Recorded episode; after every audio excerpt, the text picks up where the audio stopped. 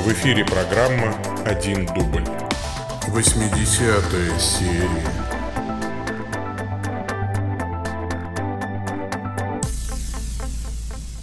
Во имя Отца и Сына и Святого Духа. Аминь. Привет, дорогие мои зрители и слушатели.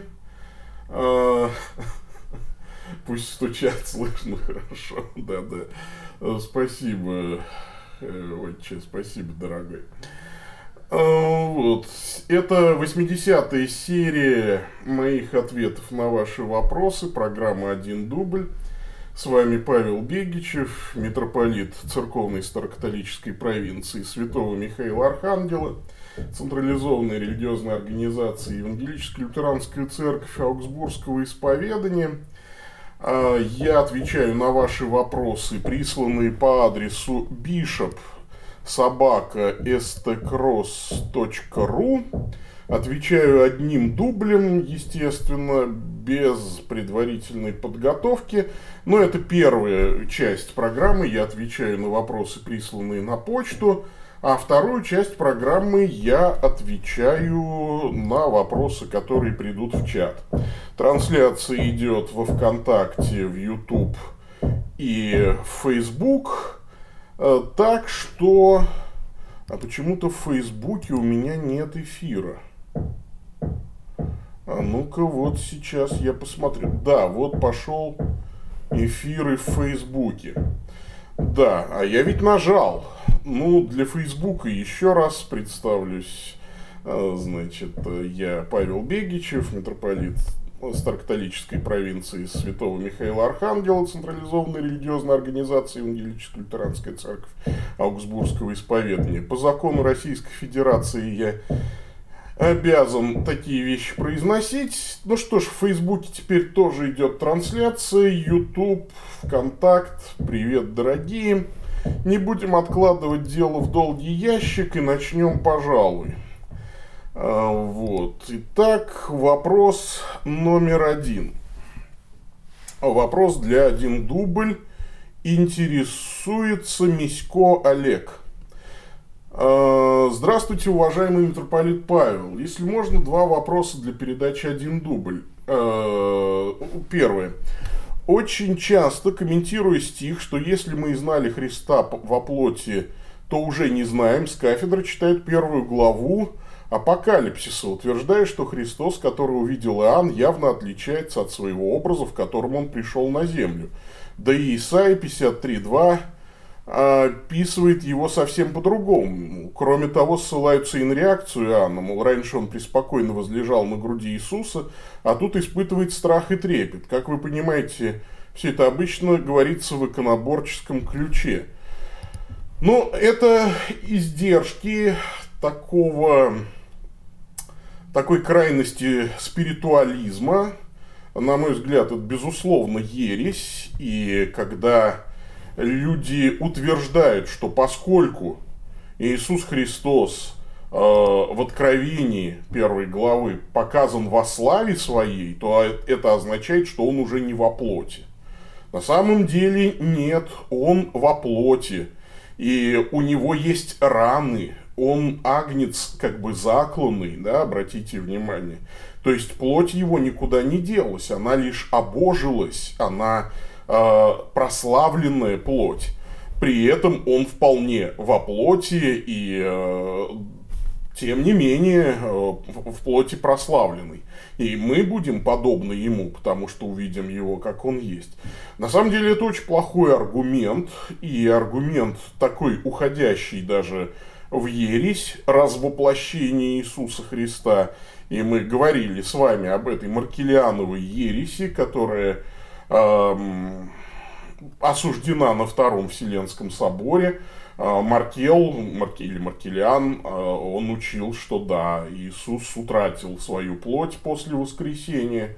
Но именно поэтому он и воскрес во плоти, мы в это веруем, и а, после воскресения своего он специально это доказывал, за него можно было ухватиться, и можно было вложить персты в его раны, и так далее. И ел он перед ними, и сказал, дух плоти и костей не имеет, как видите у меня. То есть Иисус Христос в прославленном теле, безусловно, э, все равно во плоти. Э, кстати, что интересно, обычно еще первая глава Откровения Иоанна Богослова служит для ответа на вопрос, а где Христос одевался особым образом?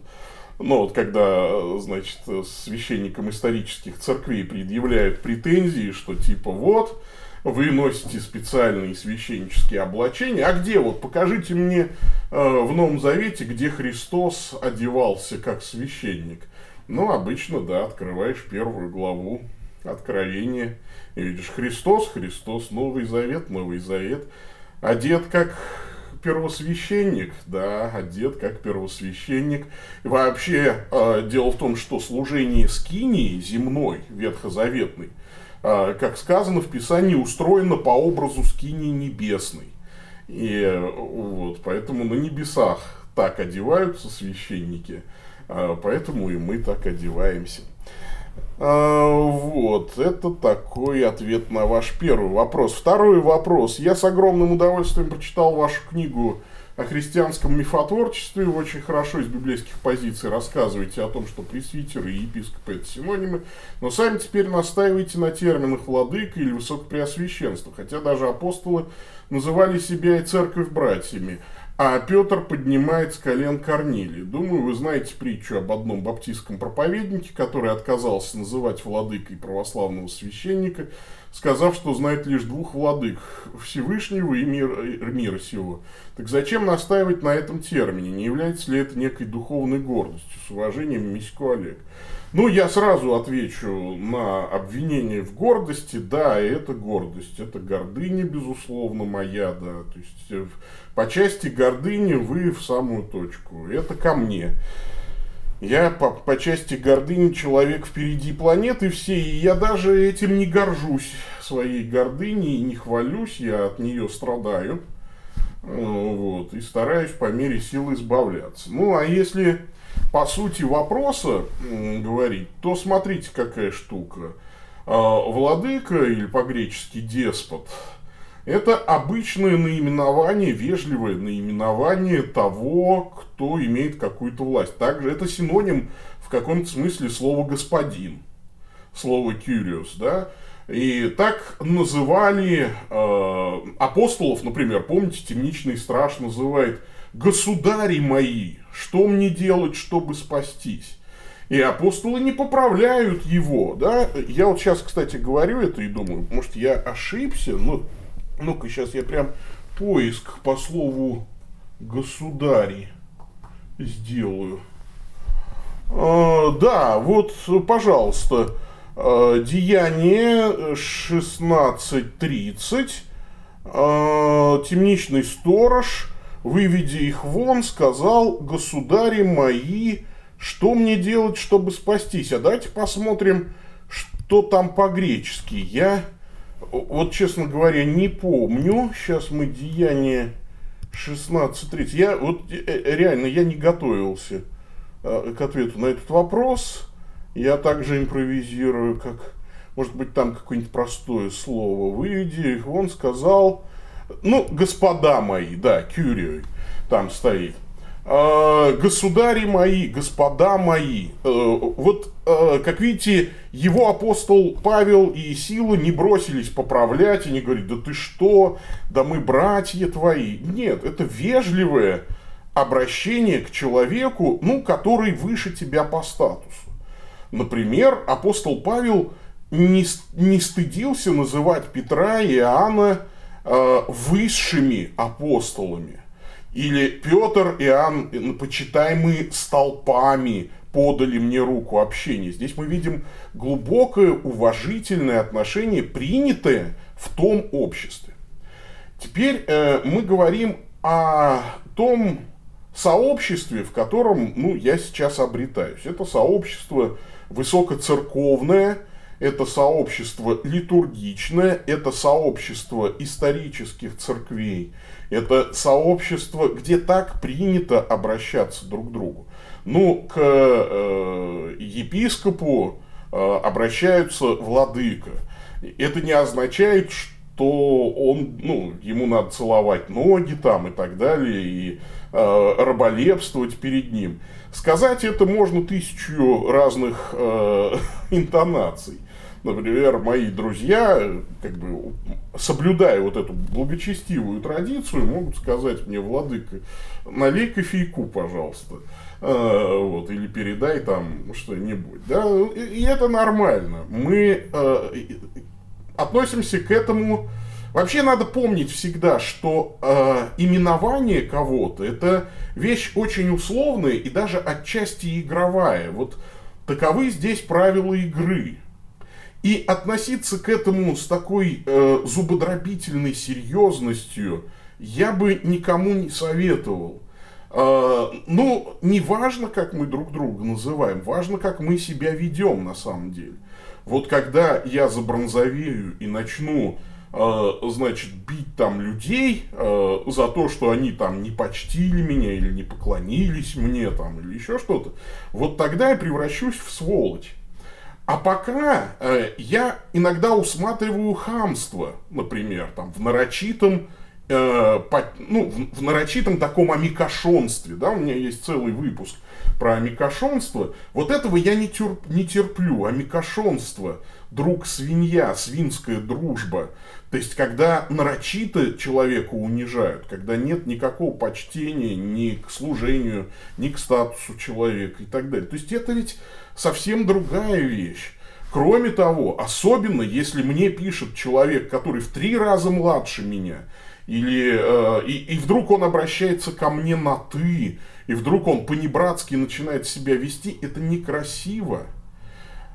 Э, кроме того, как я уже многократно подчеркивал, в церковной среде, если к священнослужителю не обращаются так, как принято обращаться к священнослужителю, то тем самым оскорбляют епископа, рукоположившего этого священнослужителя. Вот, поэтому обратите внимание на то, что вот, а, ну, что касается, э, э, что касается этой притчи, Э, якобы про Ивана Рябошапку, который, кстати, священника владыкой не называют, священника называют отец в славянской культуре, а, вот, ну, который там сказал, знаю двух владык, ну, это, скорее всего, легенда, ну, потому что, слушайте, вот все мы называем друг друга дамы и господа в светском общении, да, можно тоже ведь сказать, э, называют тебя там господин такой-то, господин Мисько, ну, там, э, а вы тут же э, скажете, знаю двух господ, один мой Господь на небе, другой князь мира сего там. А, это ответ хамский, на самом деле, по сути дела. Мне эта притча никогда не нравилась. А я, хотя ее, конечно, и сам, наверное, приводил в, про, в проповеди, там, в пример. Но вообще это показатель такого хамства. А, вот Дима Узенцев жалуется, что звук очень тихий.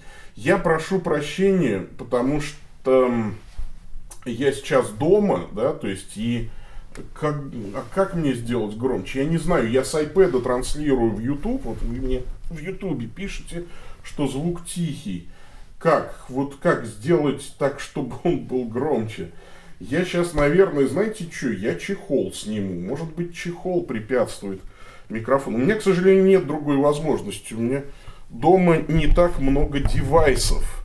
Может быть, вот так будет лучше.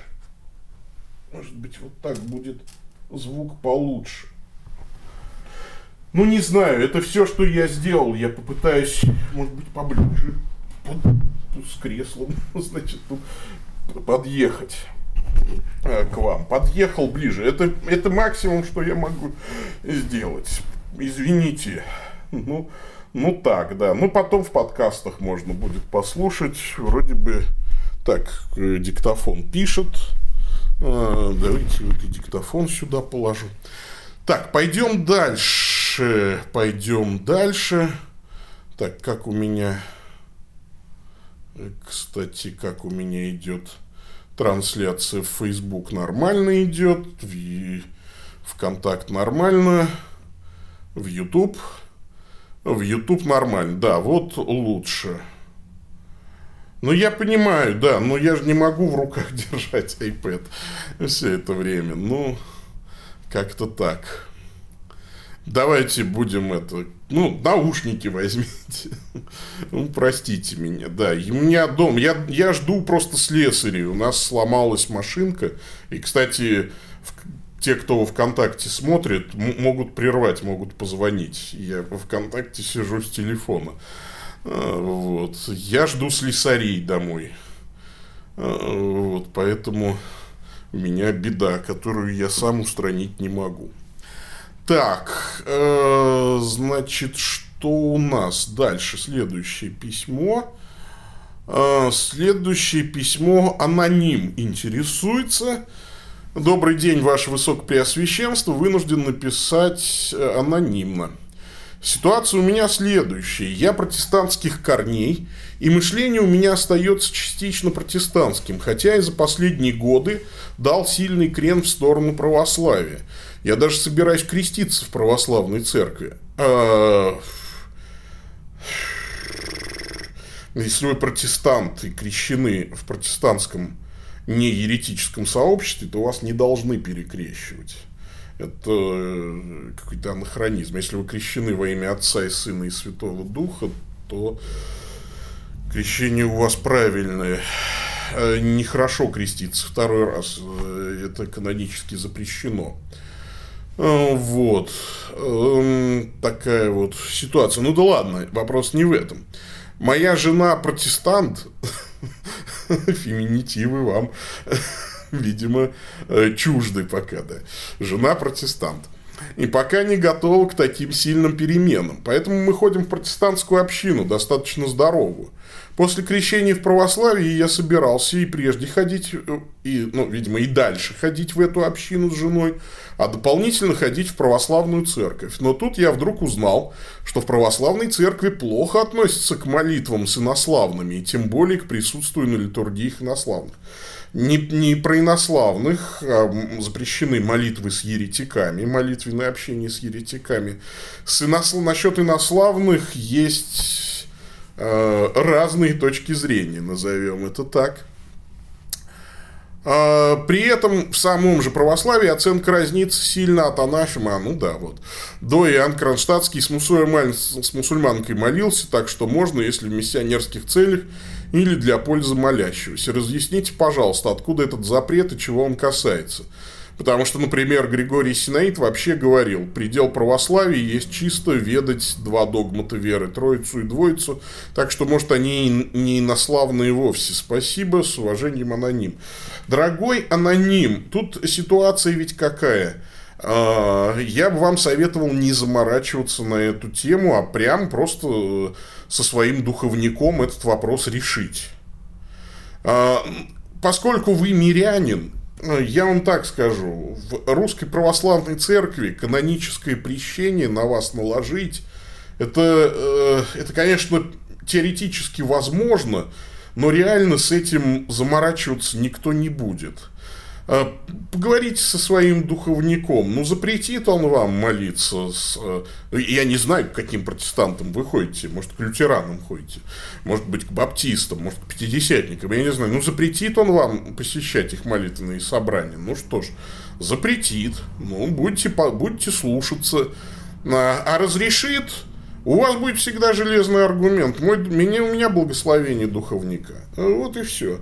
А, конечно, а, а разбираться, э, на самом деле, это вопрос действительно очень сложный. Кого считать еретиками, кого раскольниками, кого самочинниками, с кем можно иметь молитвенное общение, а с кем нельзя, э, у кого... Ну, это, это, слушайте, мы сейчас погрязнем в этом разбираться. Я вам советую, если вы решились на переход в православную церковь, советуйтесь с духовником. Ну, это самое простое. Э, и, и у вас будет совесть чиста, спокойно, да, и, э, и все будет вообще хорошо.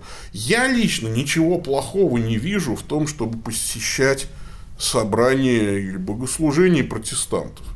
С точки зрения качества проповеди, как правило, она выше, чем в исторических церквах. Оно, качество проповеди, выше. Вот. Поэтому а, такая вот ситуация. Андрей, не дезинформируйте. А, значит, а, пожалуйста. А, это я во ВКонтакте. Так, ладненько, пойдем дальше по... Так, а можно ведь это хамов забанить сразу, да? О, видите, как, как, как здорово. Нажимаешь, все, человек забанен. Э, пойдем дальше. Так. Э, ага, ага, ага. Э, следующий вопрос. Здравствуйте, Ваше Высокопреосвященство. Пишет вам служащий. Кого считать отцами церкви? Тех, кто жили давно, или современные богословы тоже могут считаться отцами? Это хороший вопрос. Очень хороший вопрос. Э, ну, во-первых, существует э, разница между западным, западной и восточной точкой зрения. Я сейчас а, не скажу вам, но обычно эпоху отцов на Западе заканчивают а, Фомой Аквинским, ну и то не все, да, то есть э, вот, а на Востоке, ну, примерно Григорием Палмой, хотя есть Симеон, новый богослов. И, и, и тут, скажем так, Обычно для наименования отцом церкви выдвигаются следующие критерии. Это, если не ошибаюсь, древность, да, вот это вот самый такой шаткий э, критерий, потому что, а как определить древность? гораздо более важный критерий – это православность человека от начала его жизни до смерти. То есть, как бы при жизни отцом церкви стать точно невозможно. Нужно ортодоксальность взглядов сохранить до смерти и быть в мире с церковью, да, то есть не быть раскольником еще. Вот примерно такая штука. На самом деле статей по поводу отцов церкви словарных статей. Есть и в католической энциклопедии такая статья, и православных статей на эту тему наверняка вы много нагуглите. Разноголосица здесь есть. Вообще, надо сказать, что в быту э, термин «отцы церкви» э, очень и очень такой, ну, обобщающий, что ли. Он применяется к людям, жившим давно и имеющим, ну, такой общецерковный авторитет. Вот. Хотя, строго говоря, там кого-то ну, значит, почитают как учителей церкви, а кого-то как отцов и так далее. Опять же, мы не будем сейчас углубляться э, в такие тонкие дефиниции, просто потому что погрязнем и не вылезем из этого вопроса. Э, погуглите. Э, кстати, вообще имеет смысл задавать вопросы, на которые в Гугле сходу найти ответ – не удается. А, такая вот ситуация. Поэтому, что касается меня, то я, конечно, ну, придерживаюсь того, что да. Например, Тертулиан не относится к отцам церкви, потому что он не сохранил свою православность. Или Татьяна, например. Да? А, да, они много хорошего сделали, очень много хорошего написали, но отцами церкви их назвать нельзя. Они не сохранили свою ортодоксию. Отступили от истины. А, вот. Поэтому такая вот ситуация. Игнатий Бринчанинов говорит о сексуальных взаимоотношениях как об обиходных, что Бог изначально не задумывал. А как же тогда плодитесь и размножайтесь? Или как относиться к его словам?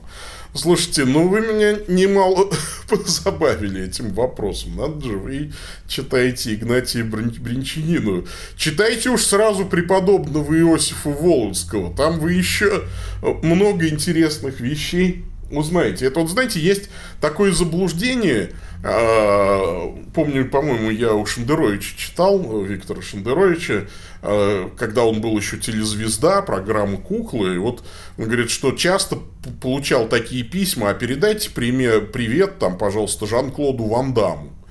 Вот. Ну, то есть, с точки зрения того, кто писал это письмо, все, кто в телевизоре, они там все как-то живут рядом и обязательно дружат, ходят друг к другу в гости и, и так далее.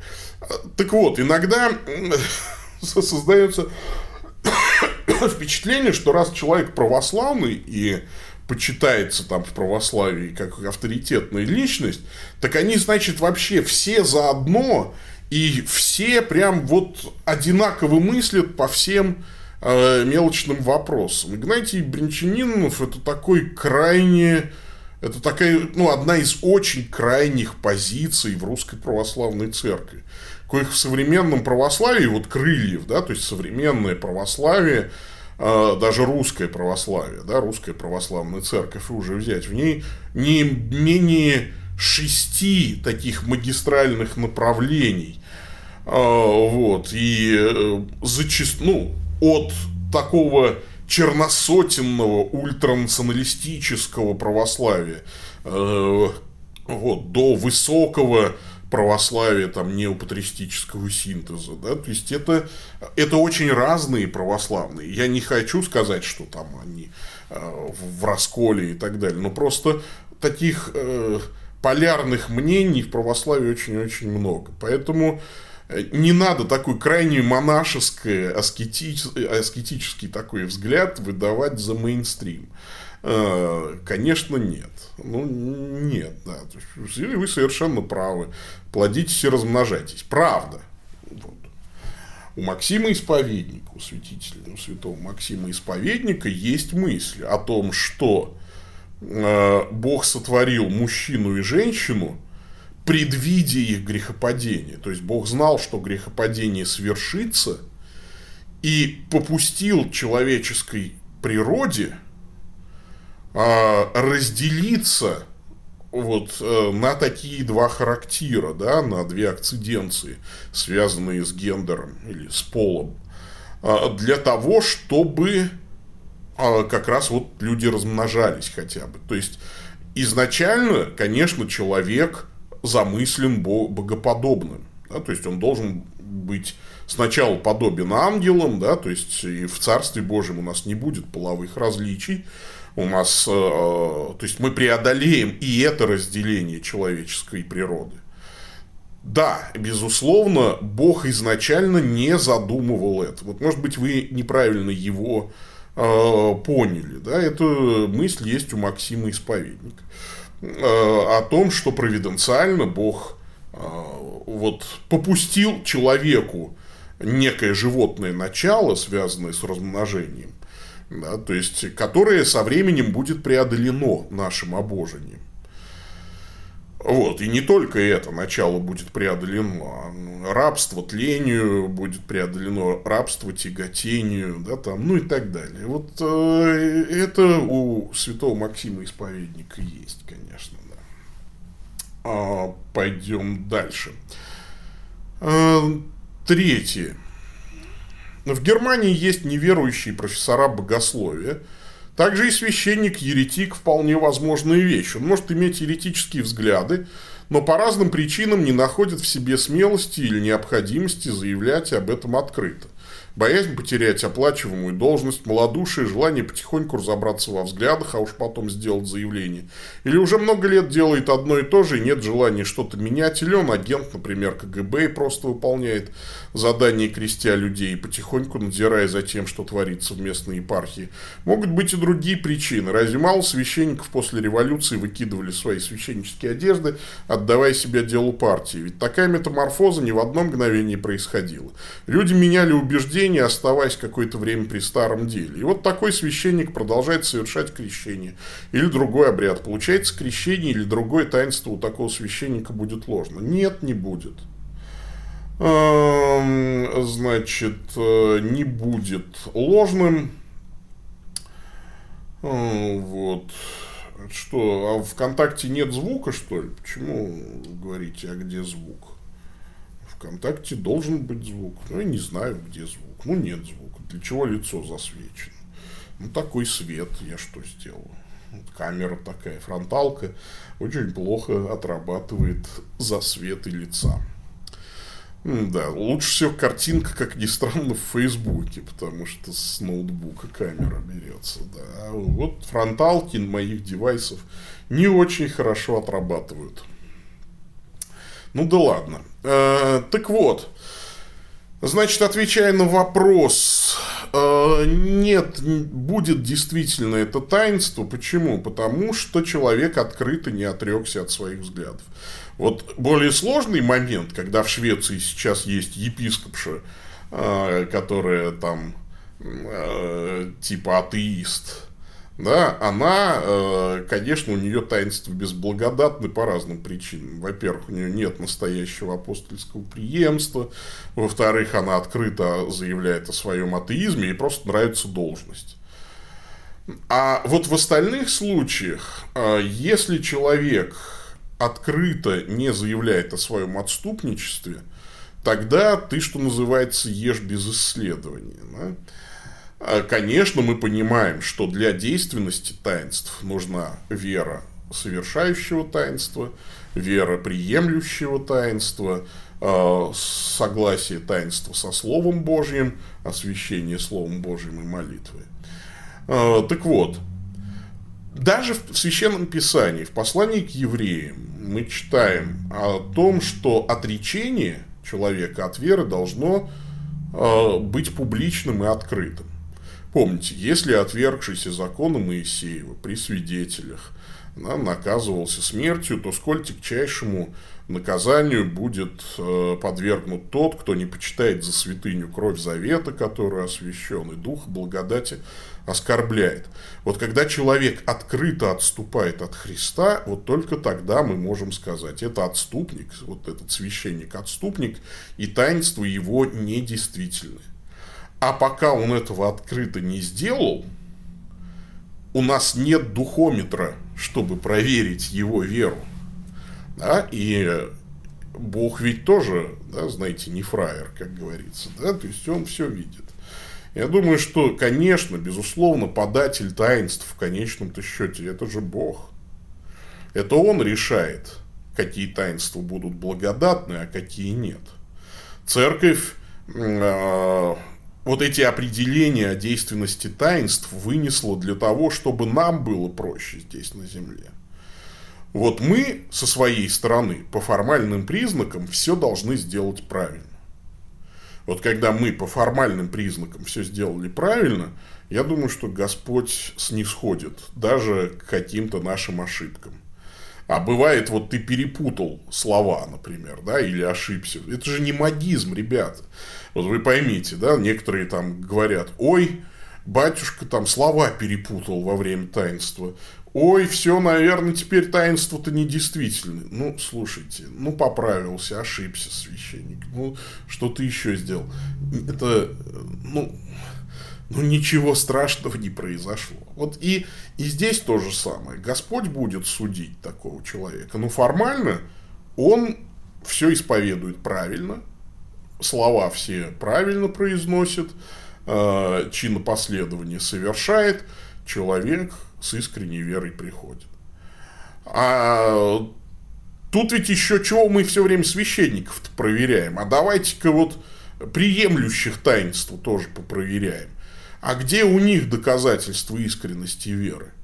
Слушайте, ну это смешно. Вот вы все время меня пытаетесь как бы убедить. Уже, наверное, четвертый раз вы задаете один и тот же вопрос. И все время меня пытаетесь в чем убедить-то? в том, что э, сакраментология исторических церквей никуда не годится, и ее нужно выкинуть. Так мы это уже проходили.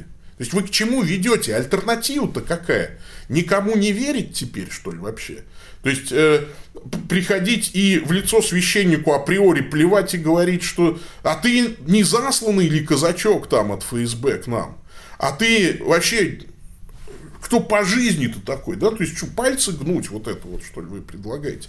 Я не могу понять логику ваших вопросов. Вы четвертый раз спрашиваете одно и то же. Я, на мой взгляд, уже э, на этот вопрос ответил со всех сторон. Ну, слушайте, ну, э, живите в вашем мире подозрений и иллюзий, да, там каких-то. Э, но я вам просто говорю, в таком мире жить невозможно. Невозможно жить. Потому что в конечном итоге в таком мире нет доверия Богу.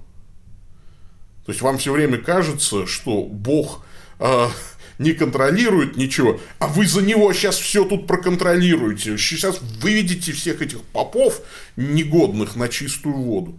Ну, выводите. Ну, посвятите жизнь свою этому. Это вот уже просто мой такой добрый совет вам. Мне кажется, что не надо такими вещами заниматься. Мне кажется, вы зря тратите жизнь. Вместо того, чтобы веровать Христу, принимать Его таинство и заниматься чем-то созидательным, вы пытаетесь все время какое-то детективное расследование провести. Ну, зачем, непонятно. Так, э, да, все, эти вопросы кончились. Пойдем дальше. Следующий. Э, Фома Илларионов интересуется. Приветствую вас, ваше высокопреосвященство. Традиционно имеют три вопроса. Э, первое. Вы говорили, что в вашем видении, кроме Москвы, есть еще ряд областей. Помню, называли Тульскую. Нет, Тульскую не называл.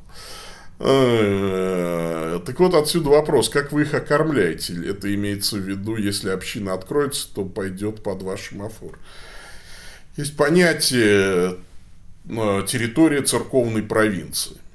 Изначально территория церковной провинции святого Михаила Архангела – включала в себя всю территорию России. Вот все общины, которые открываются на территории России и желают войти под мой амофор, они под моим амофором. А, значит, а, а, это если они хотят быть старокатоликами. Если они хотят часть, стать частью Елсаи, тогда у нас есть несколько церковных округов. Я же говорю, Елцай – это э, лютеранская часть церковной провинции святого Михаила Архангела. Не все хотят быть лютеранами. Э, вот. Кто-то хочет быть лютеранами. Пожалуйста. Вот. Но провинция на самом деле больше, чем Елцай. Да? То есть, вот и в этом смысле я, как митрополит церковной провинции, например, у меня есть старокатолический русский викариат на Филиппинах.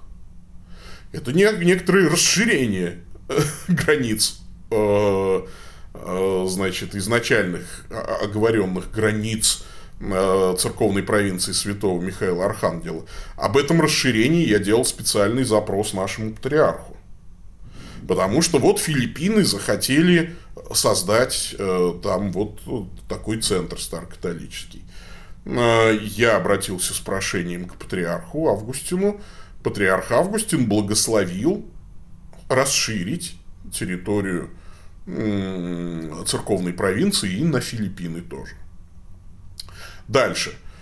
Ко мне обратился, обратились люди из Беларуси. Тоже хотят старокатолический приход там открыть. А попросились под мой амофор. Опять я направляю прошение патриарху, до Беларуси расширили границы церковной провинции. Теперь из Израиля священник просится под мой амофор. А, спрашиваю благословение, получаю благословение. Таким образом, а, сейчас церковная провинция святого Михаила Архангела – это а,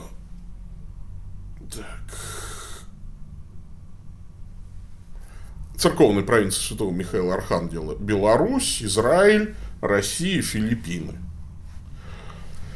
А, в России в нескольких городах у нас есть приходы.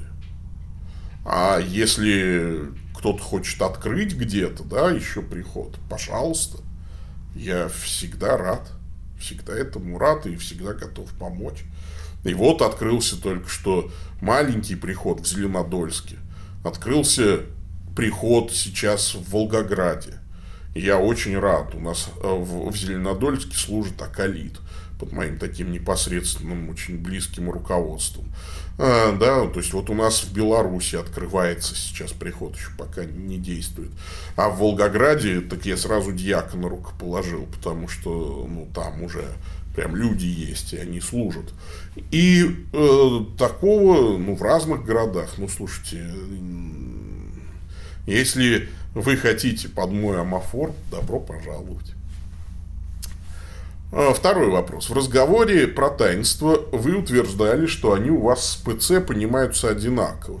Но вот как же таинство елеосвящения? Вы его понимаете так же, но тогда ведь в ПЦ оно крайне редко совершается, а у вас каждое воскресенье. Я знаю, что в Древней Церкви была молитва на освящение елея во время Евхаристии, но все же человек должен был определенное число, 7 литургий и помазаний приобщиться. Ну, я говорю о том, что у нас понимание – общее понимание э, таинства э, одинаковое с православной церковью, ну, конечно, э, в чинопоследовании у нас есть серьезные расхождения. Мы все-таки придерживаемся западного обряда. И в западном обряде к соборованию гораздо проще относится. Есть возможность причастить, ой, господи, соборовать больного во время святой мессы. Конечно, а, по-хорошему человек должен пройти, прежде чем выходить, собороваться во время святой мессы. Вот он болен, он должен бы исповедаться. А, но вы всегда, вы поймите, у нас ведь люди с протестантским бэкграундом. Их нельзя сразу, вот прям сказать, все, только после частной исповеди придешь ко мне елеем мазаться. Люди хотят, чтобы помолились об их исцелении я снисхожу. Как епископ я имею право на экономию, на упрощение да, требований, а, предъявляемых к таинству. А, если бы я был священником, я бы и спросил благословения у епископа, у правящего своего. Но поскольку я сам епископ, то мы, а, значит, таким образом вот значит, мы таким образом ну, как бы чуть-чуть упрощ, упростили э, право подойти к э, таинству соборования. Достаточно общей исповеди в начале мессы. Человек исповедует свои грехи и приходит э, за святым помазанием елеем. Э, при этом, э, конечно, должным образом я все стараюсь людям разъяснять. И э, люди иногда и приходят, и, ну, и на частную исповедь приходят сюда. Такая вот ситуация. Так.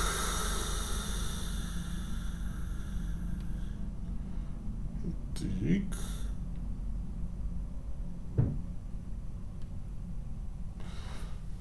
Так. Пойдем дальше. Третий вопрос. Ведется ли у вас миссионерская, катехизаторская и социальная работа? Если да, то как? Какие задачи решены, решаются? Какие планы, какие успехи не недочеты? Вы с какой целью интересуетесь? Мне все время интересно. А, все у нас в зачаточном состоянии. Как сейчас в России вести миссионерскую работу, э, чтобы не нарушить закон Яровой? от сердца к сердцу ведется у нас миссионерская работа. Вот я сижу сейчас онлайн и рассказываю вам что-то, рассказываю о Христе и так далее. Вот миссионерская работа. И все примерно так же. Кто-то у себя на работе свидетельствует и так далее. Как первые христиане. Масштабных э, мероприятий призывных, благовестнических мы не проводим. Что касается социальной работы, да, мы ее ведем по мере наших сил. Я знаю, что, э, например, э, епископ Сергей Сухарев в Санкт-Петербурге ведет э, значительную работу социальную по кормлению сирот, да, еще вот от папы у него это осталось от почившего недавно, вот его отца, мы сотрудничаем с фондом Хаят, например, да, помощь беженцам, пострадавшим от военных действий в Сирии, ну и на востоке Украины, в Донбассе там и так далее. Э, слушайте, ну, мы, я не собираюсь трубить здесь особенно об этом. Ну, я бы сказал, что недостаточно у нас ведется и социальная работа. Я бы хотел расширения. Ребят, у нас полтора человека на самом деле. Так-то мы очень маленькая церковь еще пока. У нас ни бюджетов, ни спонсоров, ничего. Все, что мы делаем, это вот люди собираются, собирают какие-то вещи и так далее. У нас вот отец Георгий Бирюков, мой э, священник, второй священник в моем приходе, он адресно помогает. Вот у него есть дар видеть людей нуждающихся, и он приходит и говорит, надо помочь вот этим людям. Они там в Оренбургской области живут, я с ними там познакомился и так далее. А это вот в Саратовской области, там есть семья. Вот он находит такие вещи, адресно помогает. Да. Какие планы у нас? Планов громадье. Сначала мы должны построить сильные общины. Сильные, многочисленные, дружные, здравые общины. Потому что э, в Елцае э, всегда, э, ну, до того, как я сюда пришел, была установка на общины бумажные, не настоящие. И тут все время там рапортовали про 40 приходов каких-то, которых никогда не было и их нет. Что-то бумажное понаоткрывали, да, там что-то понарегистрировали. А людей как не было, так и нет. Я этим очковтирательством заниматься не был намерен. В частности, это и спровоцировало некоторые конфликты, например, в Елцае. Ну, теперь у нас бумажных общин нет, есть только реальные. И они занимаются, каждый из них занимается э, своими э, и социальными проектами, и э, катехизаторскими и так далее. А насчет катехизаторства, ну, конечно, э, чего уж там. Есть э, вот в Санкт-Петербурге сейчас они разрабатывают пособие для капелланов, для служения капелланов. Я его уже отредактировал. Сейчас э, они подали его на согласование с архиепископом Александром Францем. Он еще должен свое благословение дать и заработает институт капелланов в Санкт-Петербурге. Э, это, ну слушайте, ну много планов. Что я буду сейчас перед вами, э, значит, все рассказывать? Ну, не, не, не интересно, да, будет. Пойдем дальше. Э, так, а вот как раз вопрос пришел, прям я не читал его еще. Добрый день, э, Ваше Высокопреосвященство, аноним пишет. Опять. Прежде всего хочу попросить у вас, ваших слушателей, молитвенной поддержки в связи с нашим вопросом крещения дочки, потому что все-таки система возобладала. И когда мы сказали пастору, что все-таки не изменили своих намерений, то он после недолгих размышлений позвонил и сказал, один из пунктов, когда принимают член церкви, гласит, что ты согласен со всеми положениями вероучения церкви. Поэтому вопрос нашего членства будет под угрозой. Все-таки подумайте, надо ли вам это. Я тогда сказал, что мы ведь еще тогда, когда мою жену включали в член церкви, сказали, что по поводу крещения и причастия у нас другое мнение. И вы сказали, что если для нас, это, что если для нас не проблема, то в церкви другое учение об этом. То все окей. Тогда он сказал, что это было снисхождение, но они не ожидали, что все это будет иметь такие последствия. В общем, думаем, что теперь делать. Ведь получается, дело не в самом факте крещения, а в согласии с учением. Мол, мы приняли тебя таким, какой ты есть, но будь добр в процессе, поменяй свое мнение. Я еще не уточнял, что будет значить исключение членов церкви. Запрет ли на участие в любом служении, или просто на день рождения не будут объявлять и вручать шоколадку. Но все равно штука неприятная мы как-то не планировали уходить никуда. Я не собирался продвигать как-то свое учение, создавать клуб единомышленников и т.д. Просто спокойно крестили бы и все. А тут пастор, наоборот, делает так, что все это станет известно, чего он сам и не хотел. К тому же, при первом разговоре он обещал, что нас не исключат за это. А тут бац и закручивают гайки. Хотя, кто знает, может, это просто один из методов заставить нас передумать. А на деле нас не станут исключать. В общем, не знаю, может, что-то посоветуете от себя. Будем благодарны и за молитвы ваши тоже. С уважением, аноним. Дорогой аноним, это все ожидаемо. Я хлебал эти щи 20 лет. Когда, э, значит, еще с 90-х годов, когда западные спонсоры заставляли там всех дружить, и говорить, не будете все дружить, не дадим вам денег. И проводились евангелизации на стадионах и печатали адреса разных церквей, в том числе и православных. Да, там. Но при этом всегда как это, один пишем, два в уме. Никто, конечно, всерьез э, к православным людей там направлять не собирался. И это считалось трагедией отступничеством, если человек пошел в православную церковь. То есть от этого отговаривали и так далее. Хотя, да, декларировали, да мы за дружбу, да мы за межконфессиональность. Я вам скажу, что конвергентное мышление, оно еще не сформировалось. У людей мышление пока узкоконфессиональное. И нельзя осуждать вашего пастора за это. И, ну, то есть, я бы лет 10 назад еще хуже бы поступил с вами. Это не в один день происходит. А что тут посоветуешь? Что тут посоветуешь? Я считаю, что надо пастору сказать, справедливо ли перед Богом слушать вас больше, нежели Бога. Мы хотим покрестить ребенка. Мы родители. Это наш ребенок. Это нам решать. А вы пастор этой церкви. И это вам решать, что с нами дальше делать.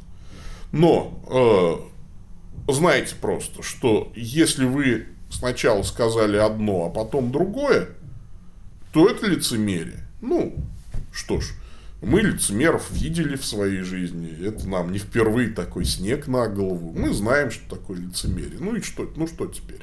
Ну окей, да, так бывает. Будем вас любить таким, какой вы есть. Исключите, исключите. Ну, что делать? Ну, что делать? Я бы вам посоветовал слушать Бога, что Господь вам сказал. Сказали, решили крестить, крестите ребенка. Исключат вас, будем решать проблемы по мере поступления. Да, может быть, не в один дубль напишите, а мне напишите. Будем как-то разбираться будем что-то делать, там, просить, умолять и так далее. Вот э, надо сказать, что в городе Гай, например, да, от баптистской церкви отлучили двух сестер, которые перешли в нашу общину. Просто отлучили. Я позвонил старшему пресвитеру Оренбургской области, мы с ним знакомы еще были по баптизму. А, я спросил, что за ерунда. Он сказал, что он разберется, что, конечно, за переход как вообще, куда, что, как, мы не отлучаем. Потом перезвонил мне, сказал, да, я был, ну, вот у них на членском собрании такое решение приняли, но я ничего не могу сделать. Конгрегационалистская форма управления церковью.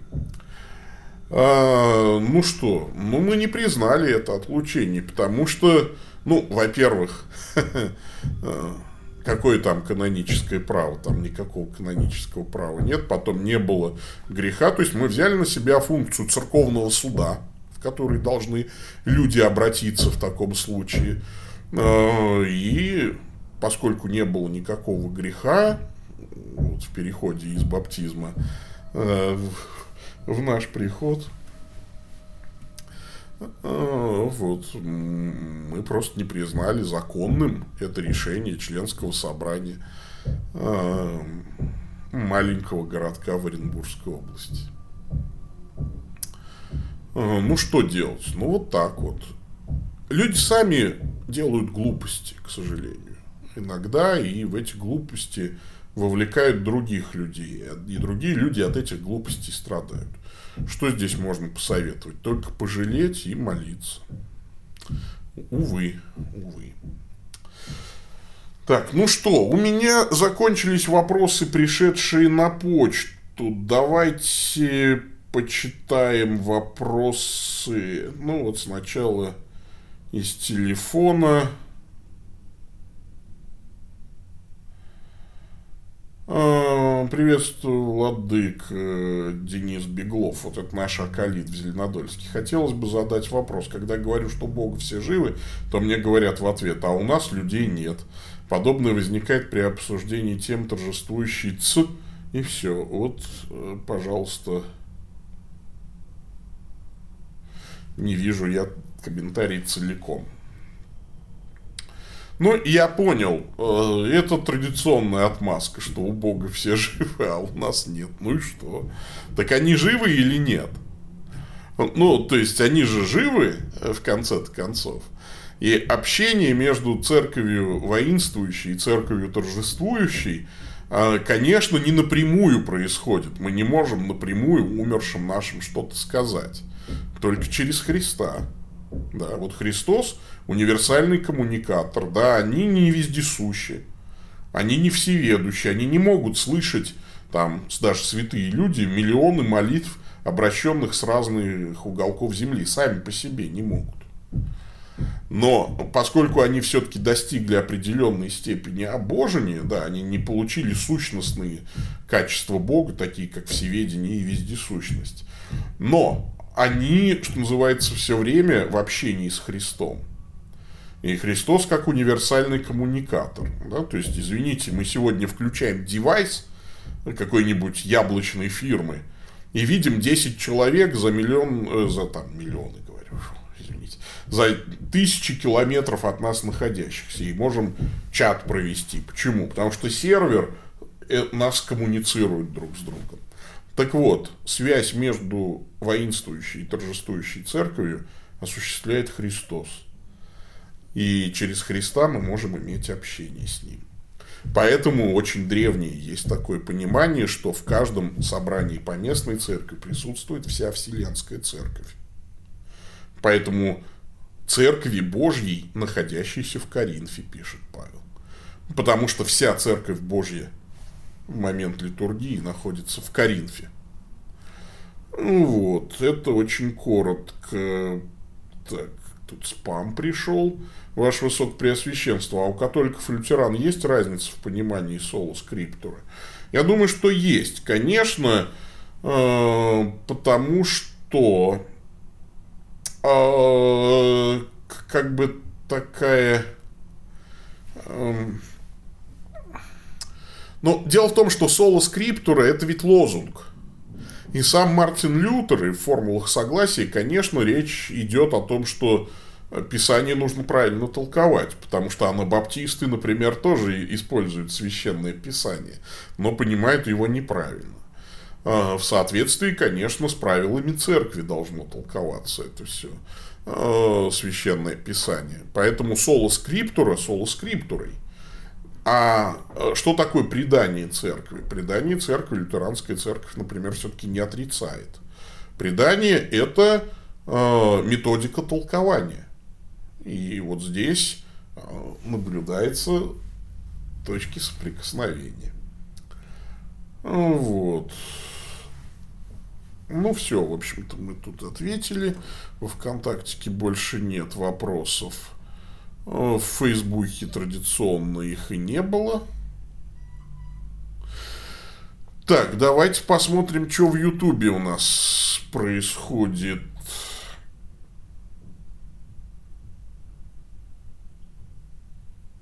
Надежда, Надежда. Скажите, вот есть посты, которые вы по своей должности должны придерживаться. Почему в таком виде и состоянии? А, вам диагноз мой, что ли, сказать?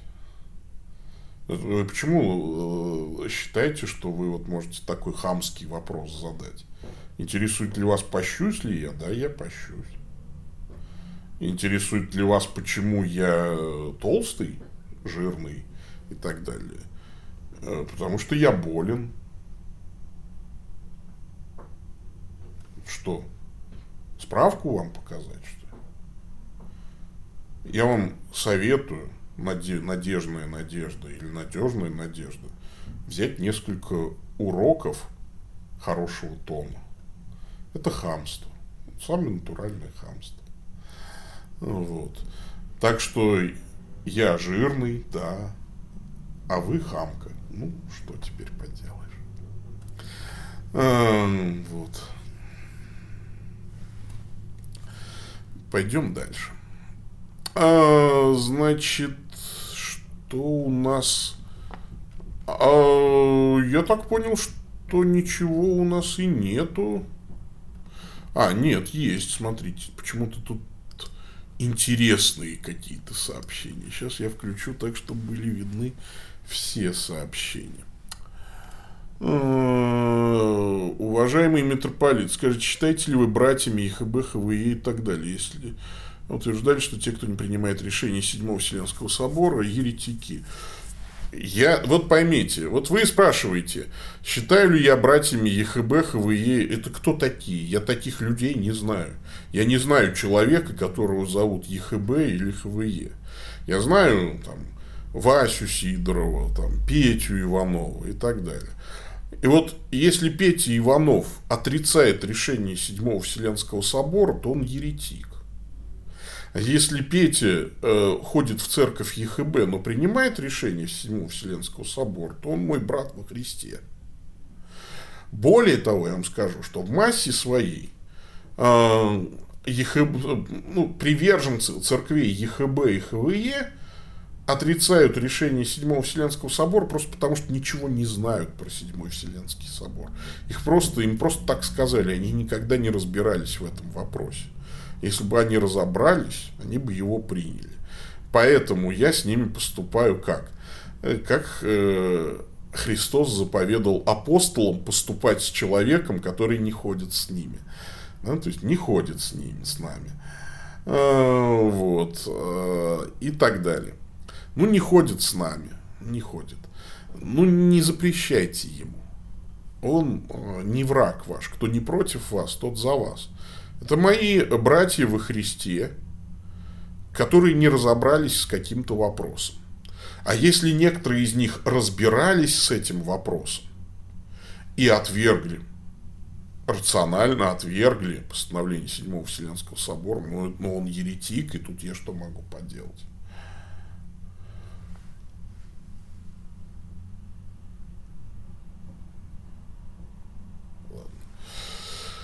Так. Хм. Еще один вопрос. Где найти вашу церковь в Беларуси? Каков порядок открытия нового собрания, желающего войти под ваш амофон? Значит, в первую очередь нужно вы, выучить, как пишется слово «омофор», и узнать, что это такое. Во-вторых, у нас есть отец Евгений Абакумов. Э, я могу вам дать его номер телефона напишите мне личное письмо, вы с ним свяжетесь и узнаете, а, что и как. А, разумеется, а, войти под мой амофор, чтобы войти, войти под мой амофор, мы должны с вами встретиться и обговорить, во что вы веруете. Вот. И что и как вообще. Очень сильно муссируется значимость числа 666. Страх перед биометрией, чипами и так далее. Поясните, разделите мухов от котлетов. Э, очень легко отделить мухов от котлетов. Число 666 – это начертание зверя. Это не чип, не биометрия, и не паспорт, и не ИНН и так далее. Это начертание – то есть это знак, графический знак, который э, абсолютно добровольно человек может принять, а может отвергнуть. И э, все это на самом деле э, случится только уже во второй половине правления Антихриста. Еще даже первой половине, по половины нет. Да, день тут не придет, покуда не придет отступление. Ну, слушайте, ну читайте э, два послания к фессалоникийцам. Я целую сейчас вот э, значит, и, ну, я целый цикл проповедей по этому поводу сделал. Ну, значит, э, добрый день. Слышал теорию, что до воскресенья люди спят, что нет жизни после смерти. Это же не новая идея. Эта идея есть и была у еретиков всегда. Это еретическая идея. Люди после смерти не спят. Христос рассказывает историю о богаче и Лазаре, который эту точку зрения опровергает. И это не притча и не сказка. А, по жанру это не притча. В притчах никогда не указываются имена собственные. А, так вот, э, это не притча о богаче и Лазаре, а история богача и Лазаря. А, кроме того, Христос обещает разбойнику благоразумному, что он не уснет, а ныне же будет с Христом в раю. В-третьих, мы видим, что души убиенных под жертвенником в Откровении Анна Богослова разговаривают с Богом и просят отомстить и так далее и тому подобное. Э, значит, как ты относишься к критике Христов служитель? Блокируешь? Я блокирую хамов, ну, таких как вы, да, блокирую. Потому что критика критики рознь. Но обращаться к человеку, который старше вас, на «ты» и с таким хамским посылом, это просто хамство. А у нас здесь территория серьезного общения. Мне не о чем с вами разговаривать. Вот и все. Поэтому вы отправляетесь в бан. Вот и все. Такая вот ситуация. Все очень просто. Начинаешь хамить, отправляешься в бан. Это означает, что вы не хотите разговаривать. А у нас здесь разговор серьезный для людей, которые хотят разговаривать. Почему я должен тратить время на вас, непонятно. Спасибо, я не для себя спрашивал, потому и не знал, как пишется амафор. А, ну, это иногда просто нужно знать для общего развития, что называется. А, здравствуйте, скажите, пожалуйста, как понимать говорение на иных языках, ангельские иные языки, что это и как проявляется? Я ни разу не видел человека, говорящего на иных языках. У меня есть большая статья в книге «Разрушение мифов», вот такая вот ситуация. Так что почитайте ее. Там подробно все изложено. Управляет ли Бог влюбленностью человека? Если есть ли есть судьба или на 100% человек отвечает за свои чувства? Иногда управляет, иногда нет. Это сложный вопрос. Э, вот, что-то Бог на наше усмотрение оставляет. Э, Бог терпел и нам велел. Если Бог сказал Адаме и Еве, плодитесь и размножайтесь, то те, которые дают обед безбрачия, грешны. Михаил Храмцов, уважаемый, сначала выучите, пожалуйста, как пишется слово «обед». Да. А, так вы должны, так, Надежда да, тоже отправляется в бан. А, так. Давайте в бан. А, вот. Те, кто дают обед безбрачия, если уж отвечать серьезно на ваш вопрос, люди, которые, по словам апостола Павла, избрали более благую участь. Они молодцы. Только нельзя этого делать из ложных побуждений. Э, вот, э, например, думая, что таким образом вы больше там э, святее станете других или больше угодите Богу. Есть дар такой, да, призвание такое от Бога. Каждому нужно свое призвание определить. Кому-то кого-то Бог призвал к безбрачию, как апостола Павла, сам Господь Иисус Христос, Дева Мария, Богородица Дева Мария. Ну, вот такая вот ситуация. Где ваша терпимость? Почему вы людей в бан отправляете? В бан я отправляю хамов. Я же объяснил. Здесь у нас территория вежливого общения. Это клуб. Моя территория, мои правила. Вы пришли ко мне домой, пришли в гости. Вы хамите и оскорбляете других людей. Вы отправляетесь в бан. Такие правила. Это мой дом, моя площадка. А, поэтому хотите э, где-то высказать свое мнение, пожалуйста, интернет большой. Свобода слова, я за нее. На своих площадках высказывайтесь. Я к вам не приду и слова не скажу, естественно. Вот. А у меня запрещено оскорблять других людей.